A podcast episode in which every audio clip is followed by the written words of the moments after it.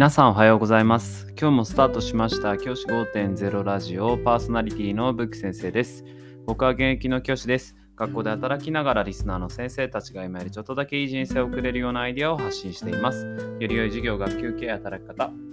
同僚保護者、児童生徒との人間関係、お金のことなど、聞かないよりは聞いた方がいい内容を毎朝6時に、休みの日や夜に放送しています。通勤の後から10分間聞き流すだけでも役立つ内容です。一人でも多くのリスナーの先生たちと一緒に良い教師人生を送ることが目的のラジオです。今回のテーマは、教室に置く観葉植物のおすすめは多肉植物という話をしたいと思います。今日はですね、教室に飾る植物のお話をしたいと思います。以前のラジオでもお話ししたんですが、教室には植物を置いた方がいいです。理由は2つあって、1つ目がリフレッシュ。先生方がちょっと疲れた時にやはり緑っていうのは心理的にリフレッシュさせる。ストレスを軽減させる効果がありますからそれを目のつくところに置いておくことがメリットとしてある。このリフレッシュ効果。2つ目が通知表の所見に書くことができる。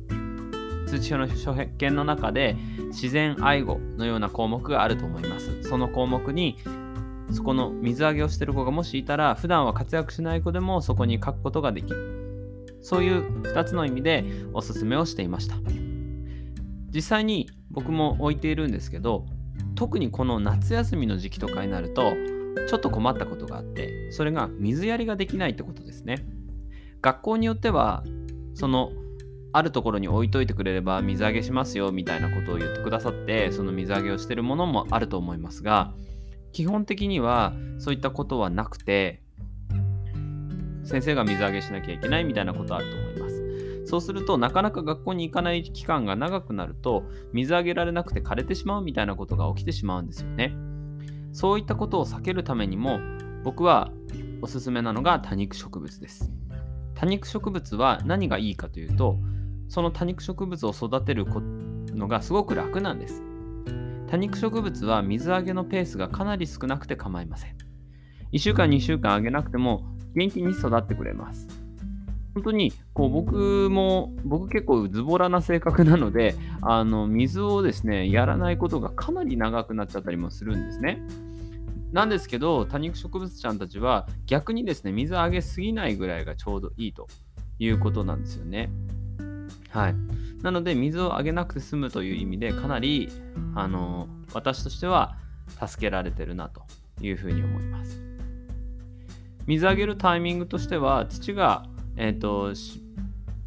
乾いている状態。そのぐらいまで置いといても全然大丈夫だということなんですよね。なので、まあ、10日に1回ぐらい水やりすれば十分、まあ、2週間ぐらい焼いても別に問題はないかなというようなぐらいしかあげなくても大丈夫です。だいたい10日に1回ぐらい学校に行くことあると思います。あるいは先生にお願いしてすいません。何々先生この日ちょっと水ちょっとだけあげてもらっていいですかって1回だけ頼めばそれで済むようなこともあると思います。植物を育てる時に大事なことはいかに自分の労力を減らすかっていうことも一つ要素だと思います。植物がね育てるの好きな方は別ですけどそうじゃない方は基本的に短くなるべく手がかからないような植物の方が育てるのに長続きします。そういう意味で多肉植物を僕はおすすめしています。多肉植物。結構いろんな種類あって結構可愛いんですよね。僕もかなり多肉植物ちゃんたちを育てていてあの教室にも置いてあるんですけど多肉植物子供たちにも好評です。可愛らしいものがたくさんあって僕としてはこういったものを育てることもすごくいいなぁなんていうふうに思っています。そして僕は多肉植物をどこで買ってるかというとネットで買っています。ネットでですね、かなり多肉植物ちゃんたちをあのうまく育てているものをね、あの安い、1鉢、あの安いものだったら1000円いかないぐらいで、ちっちゃいものだともっと安く買えたりとか、いいものでも、まあ、えっ、ー、と、まあ、2000円ぐらいすると本当にいい、可愛らしいものを買えますので、そういったものを買うことをお勧めします。